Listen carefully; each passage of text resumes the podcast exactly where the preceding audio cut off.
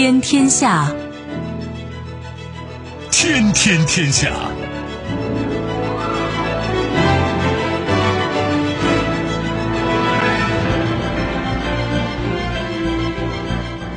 历史穿行者，新闻摆渡人，听众朋友大家好，您正在关注收听的是《天天天下》节目，我是夏萌，和我一起陪伴各位的还有本节目评论员重阳。世界纷繁复杂，新闻随时发生。今天的节目您将听到：非常关注，非常感动，无人机加善解人意的小姐姐等于什么？疫情交叉点，国外累计确诊病例已超过中国。美联储放大招，降低基准利率至零，并推出七千亿美元量化宽松计划。中医合为大师张伯礼称，中医已不再是几千年前的中医。不过二十四小时，自然封面文章遭质疑，史上最小恐龙或是某种蜥蜴。稍后我们会一一道来。收听我们的节目，您可以使用传统的收音机，也可以使用手机。欢迎使用计时客户端，也可以选择蜻蜓 FM、喜马拉雅 FM 或者是企鹅 FM，搜索“天天天下”就可以收听我们的节目以及其他相关内容。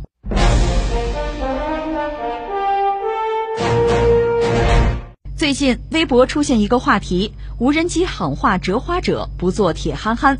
在视频当中，小姐姐用无人机喊话说：“愿你做花田里的小可爱，不要做春风中的铁憨憨。”两位少侠，请放下你们手中的武器，不然在门口可以领取试卷一张，写完了才准走。幽默的语言引得了网友的热议。其实这已经不是小姐姐第一次喊话，她曾经硬核喊话过聚集打篮球的灌篮高手，说：“各位灌篮高手们，疫情期间请不要在外聚集打球，你们现在不需要实际操作，我相信你们的技术。”这个时候，詹姆斯都不出来打球了。另外，还曾劝诫公园的大爷们不要钓鱼。这些无人机喊话视频在网上被热议，而喊话背后的小姐姐是江苏省南京市溧水区城市管理局科员程佳。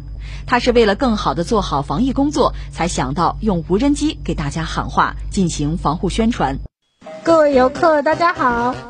我知道没有什么能够阻挡你们对自由的向往，不要扎堆聚集。愿你做花田里的小可爱，不要做春风中的铁憨憨。对，可以在春风中拍拍照片，不要薅花。你看树都被薅秃了，斑秃。两位少侠，请放下你们手中的武器，不然在门口可以领取试卷一张，写完了才准走。遇到熟人，请照顾好自己，不然你长胖了这件事就要被他发现啦。前段时间基本上都隔离在家，所以这段时间肯定就是到了周末，太阳又好的时候，就想出去晒晒太阳，走一走。我们都是能够很能够理解的，也支持他们用这样的方式。只是我们觉得可能周末在那个环境之下，会有可能会发生人员扎堆或者是聚集。因为像我们现场也看到有一些他们在梅花树下在野餐，或者是遇到一些熟人在那边攀谈，所以我们就用喊话提醒他们。一定要注意，就是戴好口罩，保持距离。没有准备，看到他们就想到了这个。因为在我们几次的和就是群众沟通交流当中，我们会发现，就是要用越接地气的，就是越白的话去跟他们沟通，才会有更好的效果。比如果说比较情况比较严重的话，真的可以出一个卷子。当时就在我跟他们开玩笑，就是说，如果我出一个卷子，我最后一题就一定要写一个大作文，写完作文才可以走。来，各位灌篮高手们，大家好！我们是溧水区城管局的。疫情时期，请大家不要在外面聚集。小野鱼都在水里居家隔离啦，请大家不要诱惑他，骗他们出门。这个不是一个常规性的无人机喊话，因为我们的无人机本身是做违建巡查的。然后是疫情期间，我们很多的执法队员都在防疫的一线，那么我们相应的巡查人员数量就减少了。是我们几次喊话的地方。两个是公园，一个是大的景区，都是面积比较大，所以我们用无人机加步行的形式，天上和地下相结合。一般到现场的话，就是我们的飞手也在，那我会带一个这个实体的喇叭过去，这个就是跳广场舞的那个，就是一响，半个广场都能听见，非常给力。网友们看到之后，纷纷称赞小姐姐可爱、情商高。有的网友还说，这种方法可以推广，用无人机高空巡逻喊话，降低感染风险，巡逻不留死角，是一种新的科技手段的实际应用，莫名的觉着可爱暖心。哎，这个就非常有意思了。我们节目每天开始都要说说感人的事情，今天这个不是感人了，这个很逗人的一个事情哈。当然，像我这把年纪叫什么小姐姐，这这这更滑稽了。这个，但是这个事儿很有趣儿。我觉得两个层面，一个层面就说到无人机了，无人机加入执勤，加入到为人民服务的行列啊，真就是不一样。你看以前我们说蚂蚁就是一个两维动物，它很小，在地面上爬行，它的世界就是。两维的啊，我们看它是这样，其实我们人类又何尝不是如此啊？不过现在不一样了，有了无人机，让我们这个世界真的是变成三维的了。它从天上往下看是吧？但是再好的设备，那再新的技术，最终是要由人来使用的。而人为人来服务，他是不是有一颗真的为人民服务的心，一颗负责任之心，就至关重要了。同样，这个事情同样是个执勤，如果是恶语相加啊。你可以想象是什么感觉，而他这种又幽默啊，另外呢，确实又明察秋毫啊，一语中的，这个确实太妙了。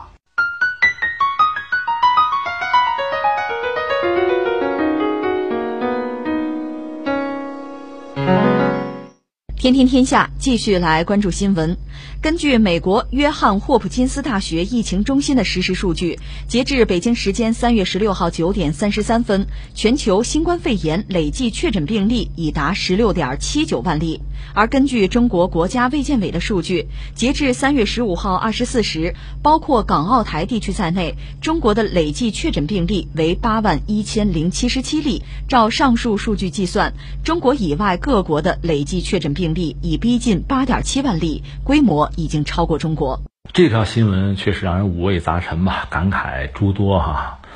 呃，应该说，在这一刻到来之前，全球抗疫战役的主战场那非中国莫属啊。但是从这一刻开始，形势发生了变化，我们从主战场这个角色可能要退出了，要交给其他人了。嗯，早就有网友讲，世界上就俩国家，中国和外国嘛。因为我们经常就中国嘛，拿很多指标和整个世界去比，所以有人就开玩笑说，这世界就俩国家，中国或者外国哈。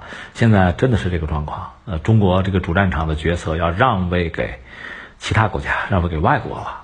嗯，怎么说呢？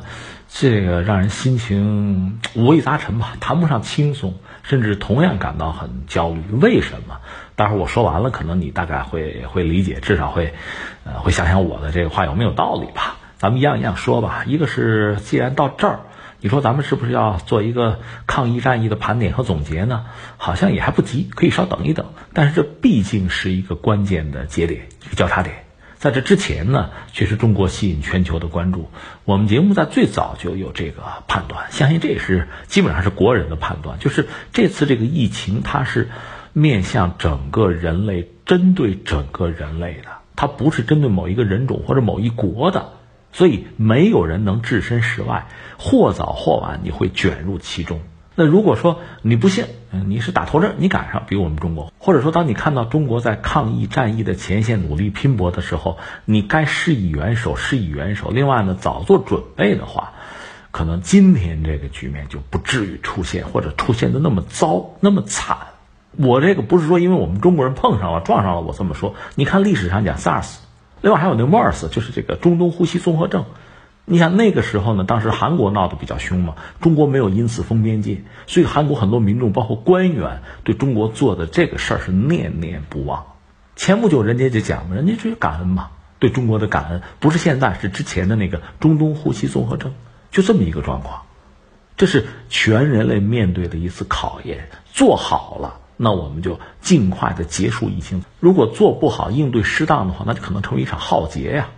这历史上这样的悲剧，黑死病也好，包括什么所谓西班牙流感也好，我们看到过很多这样的残酷的故事。那刚才我们说了，做总结或者盘点，也许为时尚早，但是大约还是可以说两句。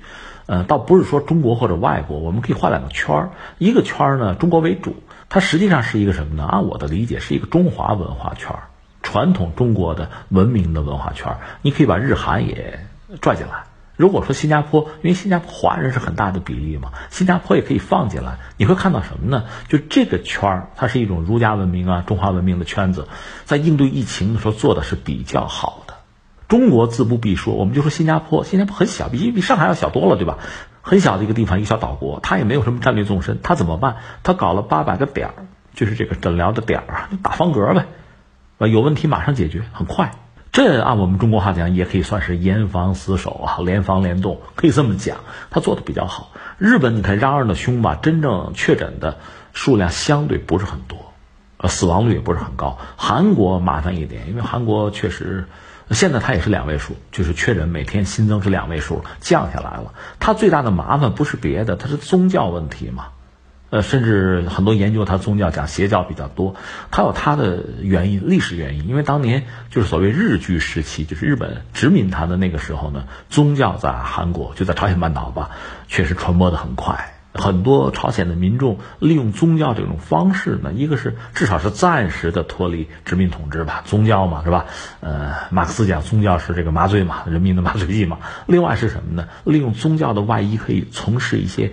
反日抗日的活动，这是当时他宗教大行其道的原因，然后就这么延续下来了。他有这个问题，呃，咱别管什么教，他大规模聚集的话就会产生这个问题嘛。这是韩国遇到的麻烦，但是现在也算是严防死守，算是基本上摁住了吧。两位数还可以接受，当然韩国你从总的人数上来讲，它不是很多嘛，所以两位数也是令人焦虑的。不过总的来说，我以为呢，中华文化圈我们看处理这个问题处理的是比较好的。那当然，这里面尤其是中国了。中国一个是，确实我们有非常强大的经济实力，有综合国力。这个事儿我敢于和病毒去正面刚，我就敢于牺牲我在经济上的某些利益，我就砸，我就要力挽狂澜。两个月的时间，嗯，另外正好也赶上春节，春节本身嘛，整个这个国家因为在春节嘛就是暂停键，几乎就是停摆的。当然，还特别让人感动的是什么呢？就是依托于中国这些年就现代化的这个建设基础设施的建设吧，包括在很多领域在全球领先的这个能力。你在武汉就在那么艰苦的情况下，你说断水吗？断电吗？断网吗？没有。你说老百姓有饭吃吗？可以做到。这是我们当时是做到了。做到的原因，一个是人大量的这个志愿者啊，包括政府的官员呃在做，军队啊，医生。冲到前面去。另外，和我们一直以来基础设施的建设比较完备是有关系的。你说全国人民说宅在家里十几亿人闹着玩呢？全球没有第二个国家做得到，就没这么多人嘛。那你说在家里干嘛？我上网总是可以的，互相之间联络总是没问题的。这个社交，人是社会动物嘛，这个没有断。如果彻底断了，那谁知道会出什么问题啊？我们没有断，我们能保障，我们做得到，这是我们啊。那翻回来还有一个玩法，一个模式，其实就是欧美模式嘛，或者叫欧美的打法吧。呃，这个你看张文宏，上海那个张文宏医生，他是一个网红嘛，他很多话说的是比较通俗的。他讲其实欧美是一个路子，是一种逻辑，是对的。这个我们前两天不也关注了英国那个所谓群体免疫啊？这个也饱受诟病，英国国内很多人也不认嘛。但是你仔细想。英国人属于比较实在的，英国人是这么明说了，德国没有明说，他做法差不多。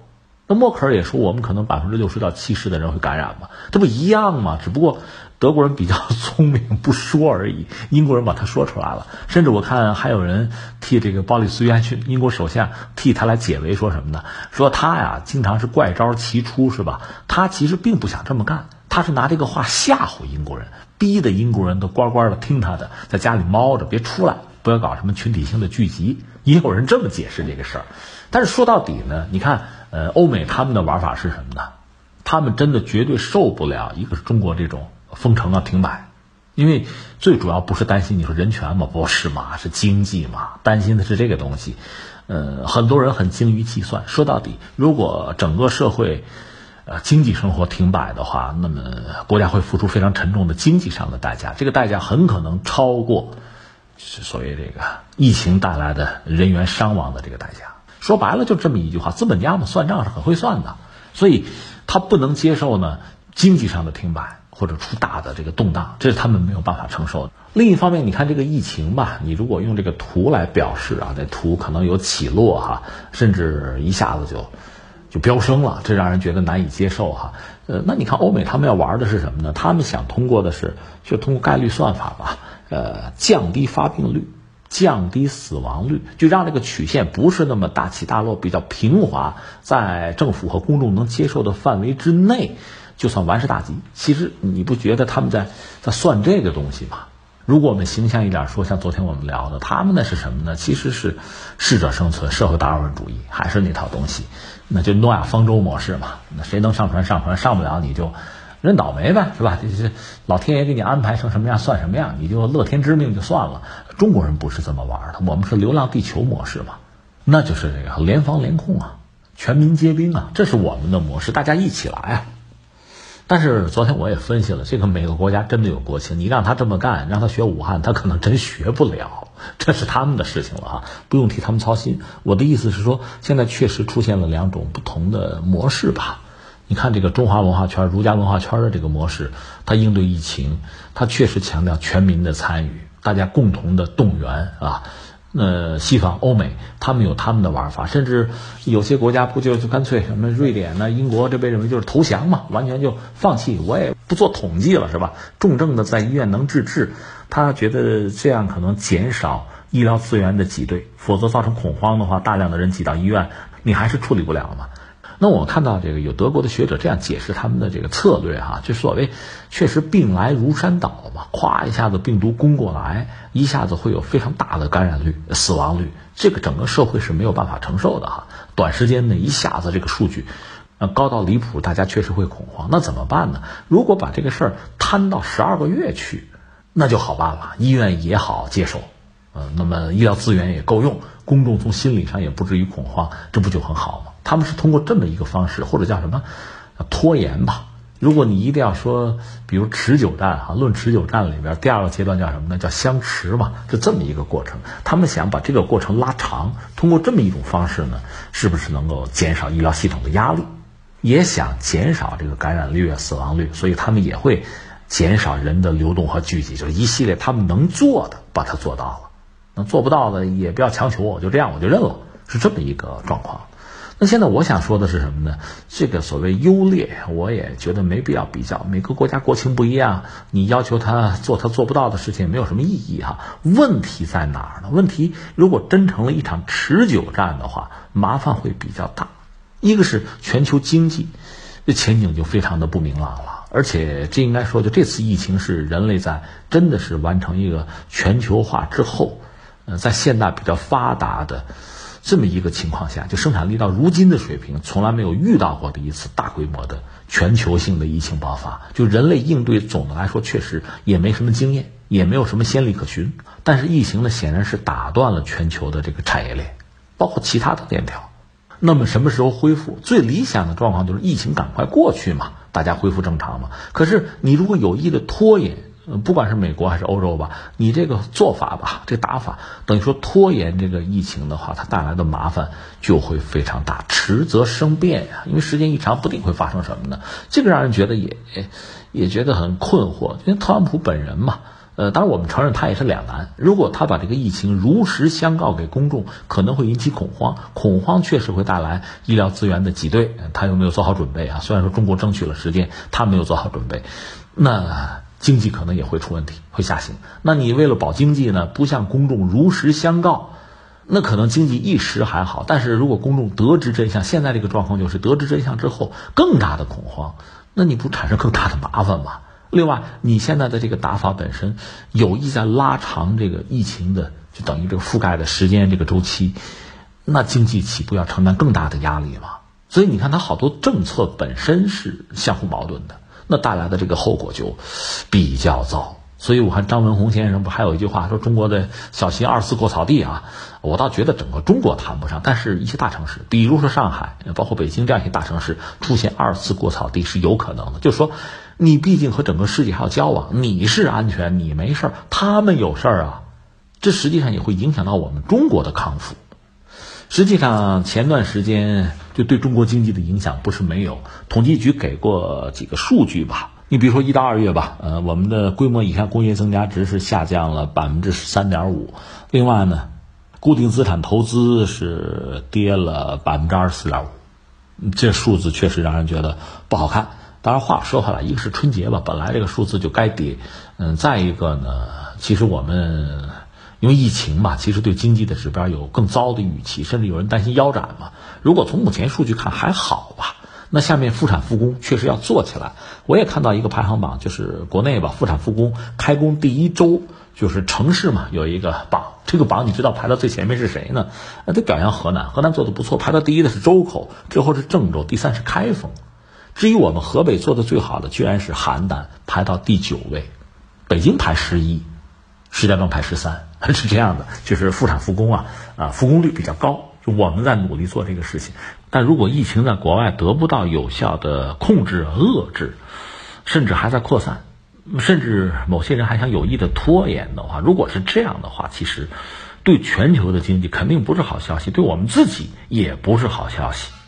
所以你看，在这个领域，中国需要做的一个是做好自己，另外确实还需要力所能及帮助一些朋友。再就是呢，应该是力促全球吧，呃，各主要经济体啊，主要的政府在对待疫情的问题上，还是要想办法达成共识，还是要积极主动，最终呢是以尽快的让疫情过去，恢复经济作为一个共同的政策。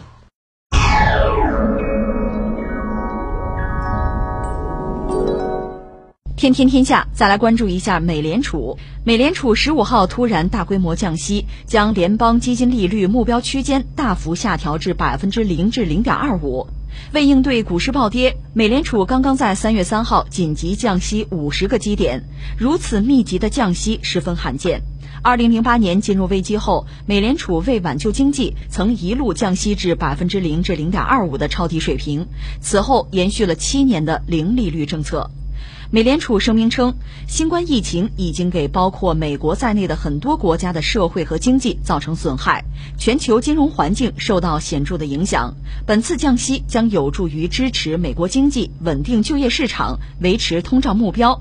与这次降息相配合，美联储还宣布了七千亿美元大规模的量化宽松计划，包括几个月内回购至少五千亿美元国债，增持至少两千亿美元规模的抵押担保证券。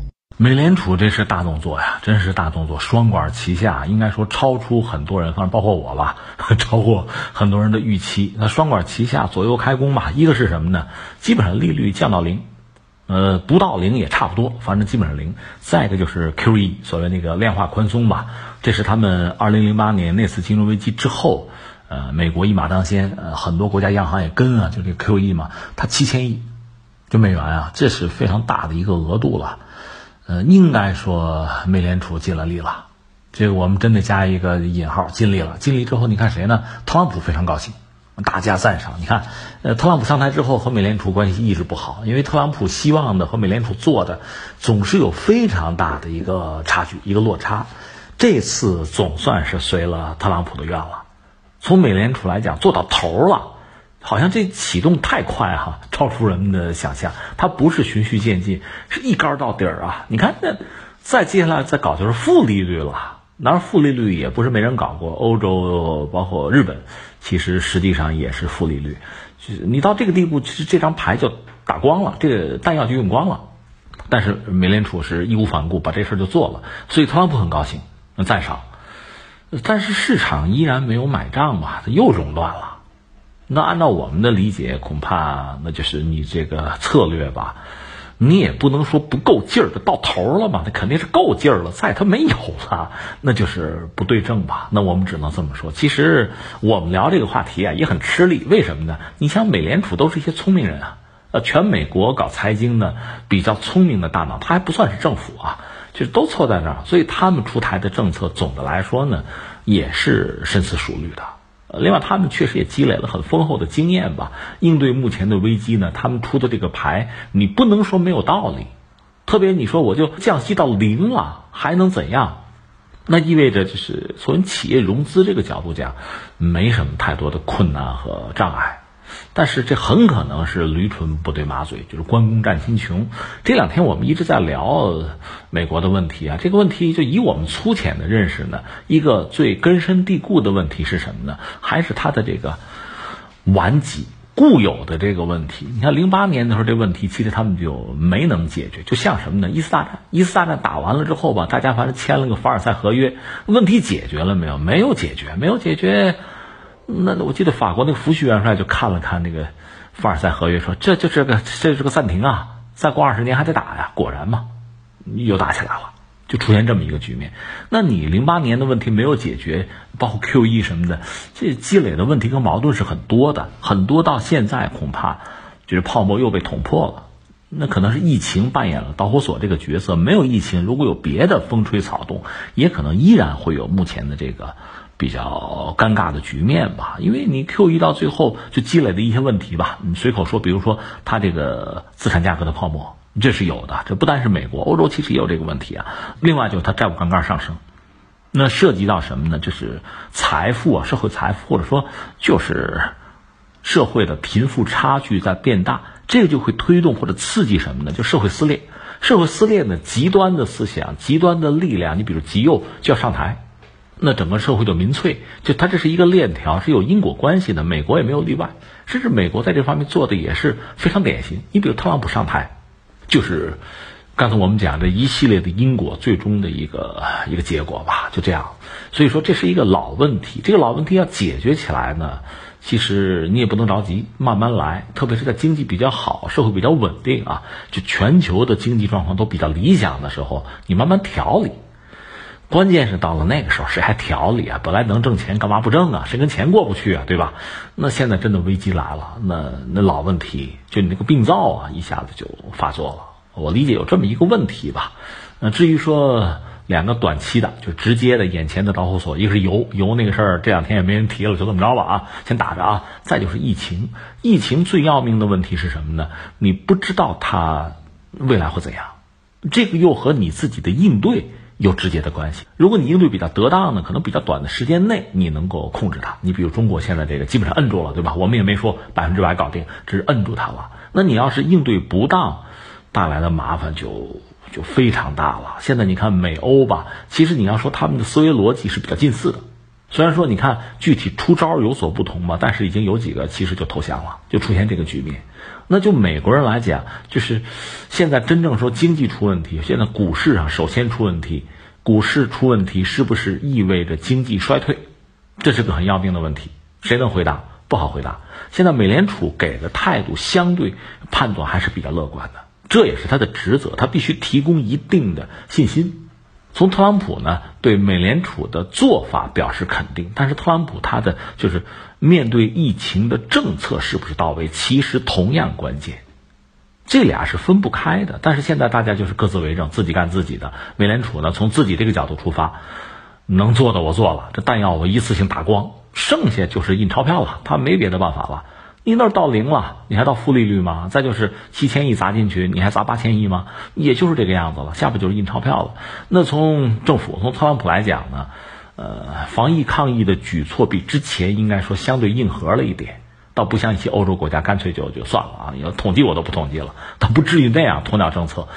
但是现在这个状况到底怎么样啊？这不是有各种各样的预测吗？未来两周什么？未来八周就达到什么峰值啊？什么拐点？这说不清楚。你要是能够把疫情控制住，经济上就不会有大问题。你要控制不住，只要大家恐慌，那美联储解决不了恐慌问题的。现在的状况是在这儿，所以这是我们看到美股啊，包括美联储、美国政府、美国经济这一系列的这个因果在里边。关键是它又是一个独特的经济体，美元在全球又有一个特殊的地位，所以美国经济真要出问题、要萧条的话，对全球都会有非常大的影响。我们其实不希望是一个特别糟的局面，因为这个糟糕的局面会影响到我们。我们希望水涨船高，我们希望风和日丽，甚至高歌猛进。但是现在看来，这个希望是要落空的，是要做好最坏的准备的。这是我们说清楚了一件事儿啊，就是美国现在美联储这算是下了猛药啊，呃，把所有弹药全部打光。有人讲这就叫投降啊，这各种说法我就不说了。呃，很多业内的评论说的还是很有趣儿，也很形象吧。嗯，总的来说，你甚至可以说，它前一阶段就整个美国呢，它是一种盲目乐观，你说是一种冒险主义哈。那现在呢是退却，退却中的逃跑主义，出现这么一个局面，好像章法有点乱。但是就美联储呢，我们只能说他们足够聪明，他们从他那个角度出发，他的弹药库啊，他的工具箱里就是这些东西，人家就都拿出来了。这个诚意我们是看到了，但是关键是市场并没有买账，这就说明还是有偏差。说清楚了啊，放在这儿。那下面我们还得扯两句中国。呃，中国很有意思，上周我们也聊了，看就周一嘛，中国有没有可能降息啊？降准是降了，降息吗？没有。换句话说，美国的玩法中国没跟。一方面，我们大概会有一个判断，因为美国现在这么做，美联储这么做，全球范围内一些发达国家，包括新兴经济体，应该说很大程度上非常可能跟美国保持一致。你 QE 我也 QE，你降息我也降息，很可能会出现这么一个局面。而这时候你看到中国很独特，没有跟。保持自己的独立性吧。嗯，其实这么说吧，我们也许将来您看未来啊，也许某一天我们也向西，但是估计不像美国这么暴烈，一下子到零哈，估计不至于。那怎么理解这个事情呢？我觉得最简单，就中美现在应该说是在不同的阶段，一个是经济社会发展阶段原来就不一样，现在面对疫情，我们现在的这个战况有不同，这不用多解释，大家都明白。既然遇到的问题不一样，那么这药啊也就不一样。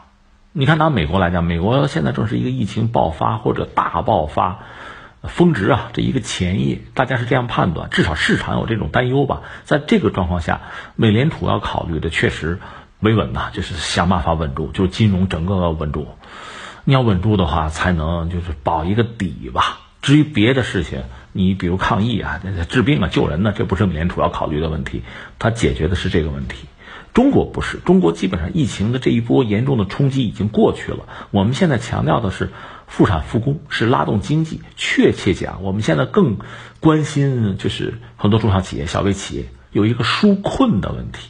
除了抗疫花钱，除了保民生花钱，那拉经济，特别是中小企业，因为他们又涉及到大量的就业，对我们来讲是这个阶段，而美国这个阶段没有到。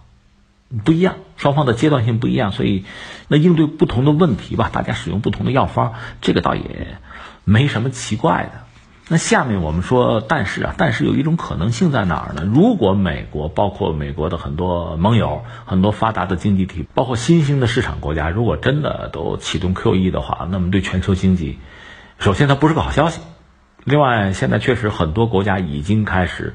闭关锁国了，这是由于疫情搞的嘛？这对经济、对人员啊，就包括资本啊、项目啊、技术的流动，恐怕都不是好消息。那么全球经济可能会出现一个一个秋天或者冬天的局面嘛？会逐渐的停滞、凝滞，会出现这么一个局面。而中国相对来说给大家提供了另一种选择，因为长期以来中国的股市、债市表现不好，表现不好，一个呢，我们可以从自己身上找原因。就我们是不是本身就不够好？再有一个呢，我们问题不太大，但是估值不够，这大家就对我们的评判有问题。你是个估值洼地啊，那在未来一段时间，在全球经济出现这么一个状况的时候，这个洼地会不会被填上？水会不会灌过来？这个倒灌呢，还不是疫情啊，是资金。全球的资金首先出于避险的考虑，其次是盈利的考虑，会不会灌进来？这是现在我们要考虑的。那么这种回灌对我们来讲，总的来说不是个坏事。但是你要是不做充分的准备，量要太大，给你灌一家伙也够劲儿啊，那怎么办呢？一个是其实我们之前就有布局，就金融领域的开放有布局。那现在我们特别要说。呃，那有些门槛儿该升的升，该降的降，对吧？另外，比如说资本项目，这个特别需要我们考虑，因为涉及到中国的居民，那我们自己啊，国内的居民，这种跨境的资金的活动，你现在是不是应该更放开？通过这种方式呢，来对冲大量的资金进入中国，而且你想，如果真的全球范围内。那全球分成两块嘛，一块中国，一块中国以外，对吧？中国以外如果真的有问题，经济有问题，你该抄底可以抄底啊，按经济规律办事儿嘛。我们也市场国家啊，对吧？那这个该做要做，那就叫未雨绸缪。其实也不是未雨绸缪了，现在这个事情就已经近在眼前了。呃，顶层设计啊，抓紧布局，然后就推动实施嘛，就是这么一个过程。所以我要说的是什么呢？你看，最后总结一下啊，一个叫环球同此凉热，全球经济是一盘棋。你说完全我是世外桃源，不可能的，是连在一起的，大家都很糟糕，对你会有影响。当然，另一方面，大家如果都很糟糕，你可能会有更多的机会，这是一个。那第二句话呢，就所谓家家都有一本难念的经啊，这个此言不虚啊。第三句话，说是都有难念的经，大家念的经可不一样。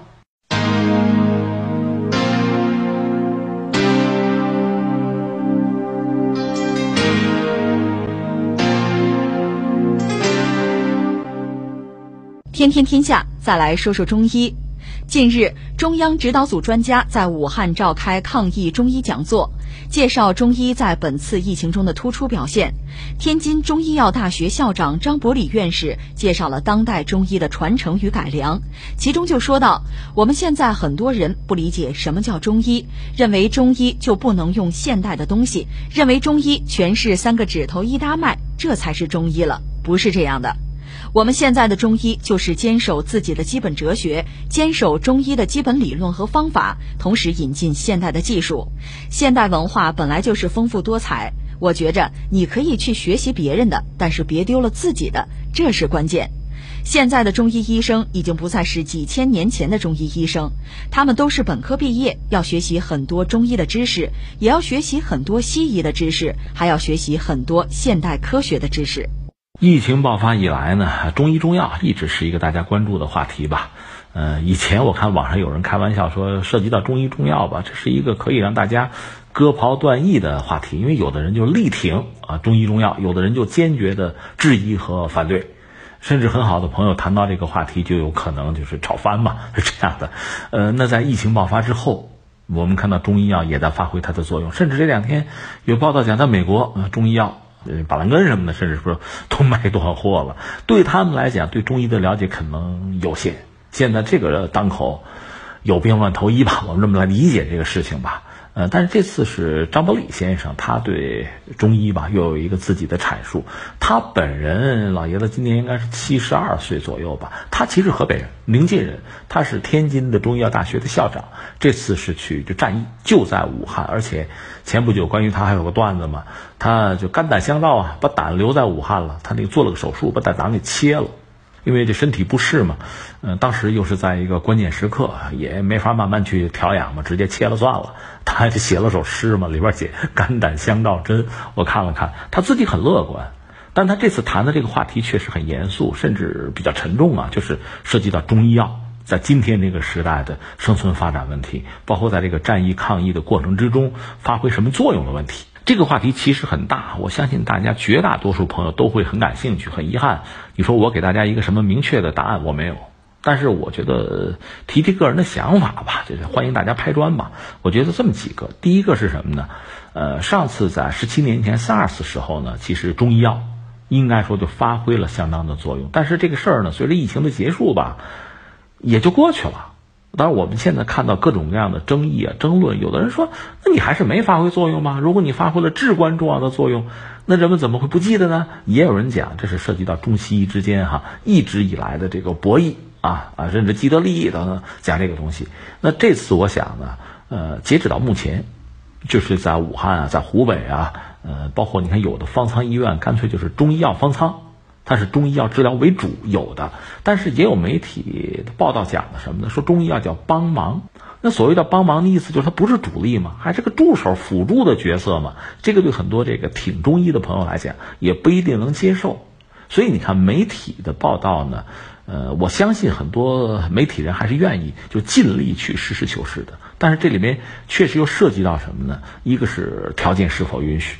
啊，环境确实，你想打仗嘛，环境是比较恶劣的。你能不能收集到一手的比较完整的信息？再就是你自己对中医中药的了解，呃，包括对中西医啊，你说我要做个比较的话，你确实得懂。你不懂的话，就有可能跑偏，你的认知就有可能有偏差。你看，你拿到的材料有可能就是偏的，你个人的这个知识储备、知识体系也不一定，呃，能让你做公正的判断。所以你这报道出来也不一定很准确。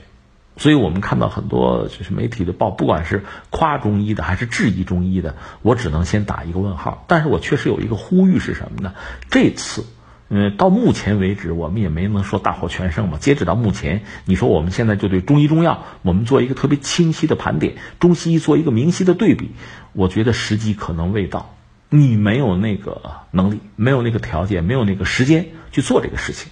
但是呢，一旦抗疫告一段落，我觉得我们确实要好好的花功夫、下决心，把中医中药吧，在整个这个抗疫过程之中的作用，应该说原原本本、实事求是的做出一个归纳总结。就是你不要去夸大它，也不要去贬低它，只有实事求是，我们看到它真正的状况是什么，才能够。针对性的去解决问题，因为长期以来吧，就在我们社会上确实存在着，呃，应该说总的来说，世界范围内，我们国家的这个范围之内都是这样，大家主要还是，呃，有病求助西医，这个就毋需讳言。但是我们也要承认呢，中医在民间，包括在很多公众心目之中，还是占有独特的一席之地。呃，另外呢，在我们国家南方，你比如像什么广东、广西那边吧，福建那边吧，它确实有一个中医的传统。就是信中医、爱中医、用中医是有这个传统的，呃，甚至还延伸到华侨、东南亚，还有一个传统中华文化圈啊，有一个传统的中医的覆盖范围，还是有这个东西在。你说广东啊，说经济比较发达是吧？大世面也见过，他怎么就信中医呢？那有人说他还信风水呢，对吧？这就又吵起来了。所以我想说的是什么呢？现在我们利用疫情吧，啊，这样一个机会。可以有一些阶段性的成果，就是看看中医药的作用到底是什么，能做什么。我觉得这个确实是可以有一个研究，包括中西医的比较哈。呃，这是我说的，就利用疫情提供的这次机会吧，这是一个事儿。第二个事儿呢，就是张伯礼先生他谈到说，现在的中医和当年不一样了。我为什么不能用 CT 啊？呃，我觉得对啊，是这样啊。其实中西医、中西医还是中西医结合，你仔细想，这词儿它都是有问题的。因为我们说中医指的是什么呢？这几千年一直哈一以贯之，自古至今，根儿呢还是什么周易啊啊，包括我们就说八卦呀、伤寒杂病论呐啊，还是这套东西。那今天那西医是什么呢？西医我觉得它至少是两个阶段，一个是传统的和传统中医相对应的那个西医，就是现代医学诞生之前的那个西医，它也有啊，印第安人还有呢，对吧？那个甚至和什么巫术之类的是连在一起的。你就拿中国人来讲，你像李时珍写的《本草》里边，我们和大家聊过嘛，里边他收集的一些方子，你现在看起来也是，嗯，比如那个拿这个棺材板上的那个灰啊，你收集起来可以治疗什么什么，这你也知道这是扯，对吧？呃，当年中医啊、西医啊，包括我们说印第安人的这个什么巫术啊，其实它有接近类似之处，这是历史使然。但是在工业革命以后吧，就西方近现代的医学确实得到了一个发展。我们现在可以用“现代医学”这个词儿来概括，就现代西医，这是区别于之前的西医的。所以你看，西医呢，你也可以说它是狭义，狭义就是以前那个。那么广义来讲呢，它包括以前的那个，也包括进化到如今的这个现代医学。如果是所谓现代医学，它是不是纯粹的西医呢？你这两个范畴是不是绝对就吻合就重叠呢？你要探讨的话，这里边是吧，值得聊的就太多了。所以呢，我的意思是说，中医发展到今天，可不可以用新的科学技术的成果来充实自己，呃，来让自己变得更完整，或者说变得更进步，也进化，行不行？可不可以使用心电图机？可不可以使用这个，比如 CT？按说也不是不可以吧。所以我就总觉得吧。在传统观念里面，不管是所谓中医粉儿还是中医黑，我觉得都有可能啊。我接触一些人陷入一个什么误区啊？把中医看的和什么一样？和武侠小说里边的武功是一样的。中国人是有武术，有传统武术，讲技击什么的，这是一个东西。但是武侠电影、武侠小说里边那是另一个东西，那完全不是一码事儿。如果我们对中医的理解，一方面要约束、要限制它，你只能用三根手指头啊，只能两根针啊，或者说啊，山上拔草药，这是你的圈子，不许出圈啊。另一方面，我们又希望它具有什么呢？就像就神仙一样的功用啊、功能。你说这中医有问题还是你有问题啊？你不觉得是你有问题吗？我觉得这是一个哈，就中医可不可以进化？可不可以使用当代的世界上最先进的科研成果？如果你说也能的话。那就没得吵了，你让中医发展就是了。正如传统的西医发展到现代西医，它是脱胎换骨的，中医也未必不可以。只不过中医还是有自己的一个根，那个根还是它的这个宇宙观、世界观。它和西方确实不一样。前两天我也聊了嘛，西方那个东西，近现代的科学，那达芬奇就解剖尸体，对吧？那把人打开之后，里边那个啊心啊肝啊脾啊，那一应俱全，看得很清楚。但是中医，你比如经络，你给我切开看看，在身体里你看不到那些东西。都说眼见为实，其实眼见也不一定为实嘛，这我们知道。中医有他自己的一套逻辑，呃，这些东西呢，我倒觉得。不妨让它继续去存在和发展，你非要一棍子打死也做不到，也并不现实。而且呢，随着这个时代的发展，我倒觉得越来越看到，就中医本身啊，它所涵盖的那套传统的中国式的世界观是有它独特的东西的，它和西方是不一样的。那在这次这个疫情，我们看到西方有自己的玩法，有自己的打法。我们也不好说人家不对，因为他有他的国情嘛。但是我们不能像他那么干吗？我们要那么干的话，那我们老百姓都不答应，对吧？这是不一样的。所以我就觉得，我们的中医在这次疫情之中吧，我们真要看看它发挥了什么作用，能不能发挥更好、更大的作用。再就是之前我也聊过，如果你要讲中医的发展的话，那它是一个体系。所以我想，今天这个时代呢，既然我们现在看到中医在发挥作用，我们应该实事求是的看清楚它发挥什么作用了，它能发挥什么作用。而且我们知道它是一个体系，从它的理论上和西方就不同。另外呢，中医它是有一个什么基础？它这个生态包括药，药怎么种，怎么采，将来怎么处理，怎么炮制，对吧？这是需要专业的药工。啊，再往前种的叫药农，就这个体系，你如果没有的话，那你让中医的大夫，哪怕是中医的大师，怎么解决问题？他没有带药嘛？这是一整套东西。我倒是很赞赏上海医疗队那个态度，就是你先别问别的，什么中医西医，咱们都不要戴有色眼镜，咱先治病，哪个管用就用哪个。这个态度我认为是最合适的。现在我看网络上很多这个。就是争论啊，动不动叫什么中医吹、中医黑的，我觉得都没有意义。咱们先把病治好，而这个过程之中呢，我们倒要看中医中药能够发挥什么样的作用，最后实事求是的拿出一个结论来。我倒觉得目前看到的信息显示，它还是在发挥相当的作用。当然，这个作用我们既不要高估，也不要低估，不要为了辩论甚至去篡改一些数据，我们要拿实事求是的结论出来。如果事实证明它确实有效，那我觉得是一件非常好，甚至很重要的事情。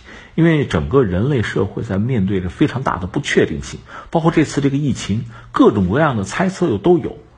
那我们把它看作是对人类，也包括对我们中华民族的一个巨大的挑战。那么这种威胁将来也可能还有。而这个时候，如果中医药，就我们老祖先留下来的这个东西，事实证明它管用，甚至它是我们的独门法宝。那当然很好啊。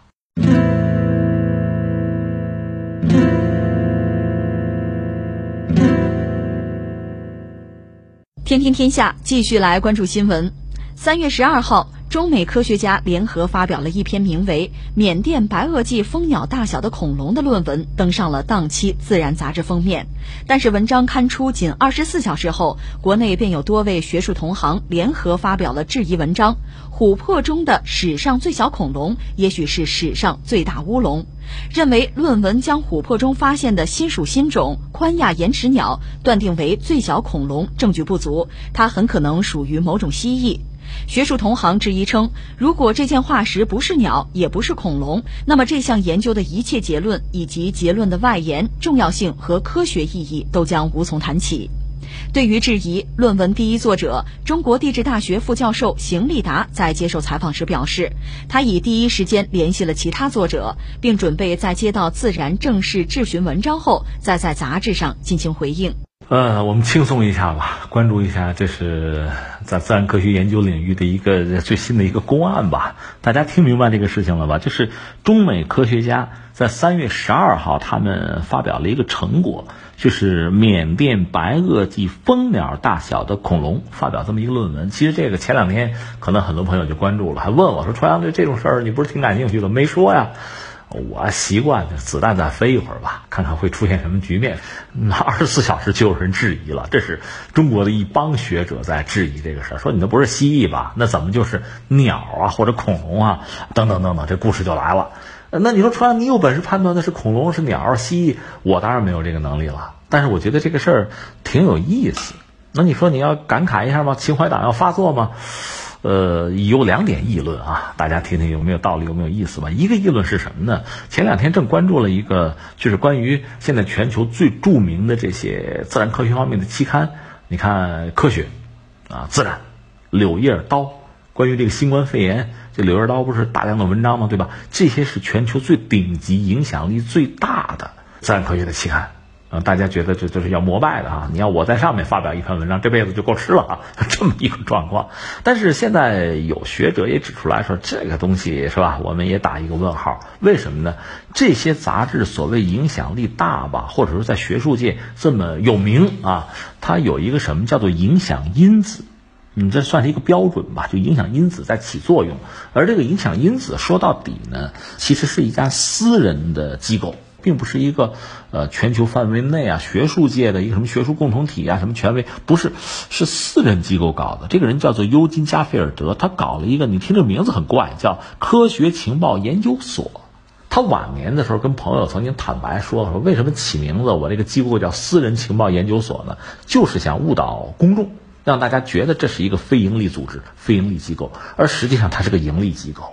他们是发布一个就是期刊引用报告，你就引用多了就证明你有影响力吧。他们发布这么一个东西，就是所谓影响因子嘛。刚才我们讲那几本神刊啊，全球影响力非常大的刊物，那就是经常被引用嘛啊。问题在于，有我们国内学者研究这个东西，搞科学史的什么呢？他们就说什么呢？那要提高这个影响因子啊，他就提高引用率吧。最基本的两个办法，有学者研究就说，你看，你看《自然》杂志哈，这不是一个登科研论文的吗？不多，登几篇就够了。他甚至刊登过科幻小说，这是一个方式，就是它是两栖的，是跨界的。还有一个方法是什么呢？你要想增加引用率啊，那你就有一些综述性的文章。这种综述性的文章引用率就高，是这样的，就是它可操作。那你看，现在等于说就把这个所谓神刊就要拉下神坛。我们现在知道，就是很多文章在上面登，其实它的权威性啊受到质疑也很正常。另外，我真觉得人类科学技术发展到今天吧，其实我们有很多的见识了。你比如以前我自己搞个诺贝尔奖，有可能。现在呢，我恐怕这一辈子大半辈子时间研究一下这诺贝尔奖，他们都研究什么了？就是我把这个问题搞明白了，我大半辈子已经过去了，就不太容易搞了。所以现在就是这些杂志如果登一些高质量的论文，呃，引起这种轰动的哈，甚至全球关注，越来越难。那你看这次这个比蜂鸟还小这个所谓恐龙，在琥珀里面刚搞出来，马上有人质疑说你那不是蜥蜴吧？这个反而是常态了。呃，再一个想说的是什么呢？我倒觉得随着又是技术的进步，现在特别像这个大数据这个时代啊，什么云计算啊，可以为我们所用。我倒觉得很多学科可能要出现一个颠覆性的状况。因为我最早想的还不是说自然科学是什么呢？是历史。就说中国历史吧，浩如烟海，对吧？甚至有些东西可能藏在某一个犄角旮旯里，你都不知道。所以很多东西是在历史的迷雾之中。另外，我们也知道，从唐太宗开始吧，历史那个玩意儿他自己就改了。他要看史官怎么写的，那史官不敢得罪他，那就夸他嘛。所以我们现在看到的历史，其实未必是很准确、很真实的东西。你说这玩意儿你也质疑吗？中国历史你也质疑吗？那你没法不质疑啊。关键是以前我们不信这个，我们信什么？没得信呢，你只能信这个。所谓叫信史嘛，你就看这个东西，官方的这历史它怎么写，你怎么信好啊？我们也知道里边必然有误差，甚至有一些人为的修改的成分，我们没办法。但是现在如果有了大数据，有了重新的啊，就比如超级计算机这样的大规模的数据重新的这个整理，那比如对历史我们是不是有可能看透它？我们把很多因素加进去，你比如说像气候气象的因素。你粮食产量的问题，一个国家财政的状况，就这些东西，以前我们很难把它加入到历史研究里面去，做一个特别宏观的一个模型出来。现在可以了，这样我们可能在历史之中再看，看到很多谎言，很多东西会被我们修正掉，很多结论可能要被我们推翻了。另外还有很多以前可能我们根本不在意、很忽略的东西，现在成了就推动或者影响历史发展的很关键的要素，有这种可能啊。我觉得这是不是叫数字历史学啊？我就想哈，有没有这种可能？这是一个。再一个是什么呢？就是在自然科学领域，尤其是在那个我们现在看不见、摸不着的，又是涉及到历史，比如说白垩纪，在那个时候很多东西，以前我们有很多事情是搞不清楚的。你比如说恐龙的颜色，我们现在想，你看画顶多画的就是我们理解，那就是这个迷彩的，对吧？和环境融为一体的，能想的不过是这个。我们能看到的是恐龙化石，颜色我们解决不了。那现在如果我们能够利用一些最新的现代技术，哈，对那个时代的各个要素，哈，各种因素就统筹来考量。呃，做模型来推，可能我们会得到完全不同的结论，有这种可能。以前的很多定论也有可能就被颠覆掉了，那还有很多猜想可能会被完善。我觉得这个时代应该已经来临了，而且随着现在技术啊门槛越来越低，越来越多的普通人会加入进去。那么在我们说的历史的人文的，甚至自然科学、自然技术这些领域，随着大量的这个数字哈。能够被公开，数据被共享，是不是我们都有可能在这个领域有收获？我们会看到完全不同的一个学术状态了。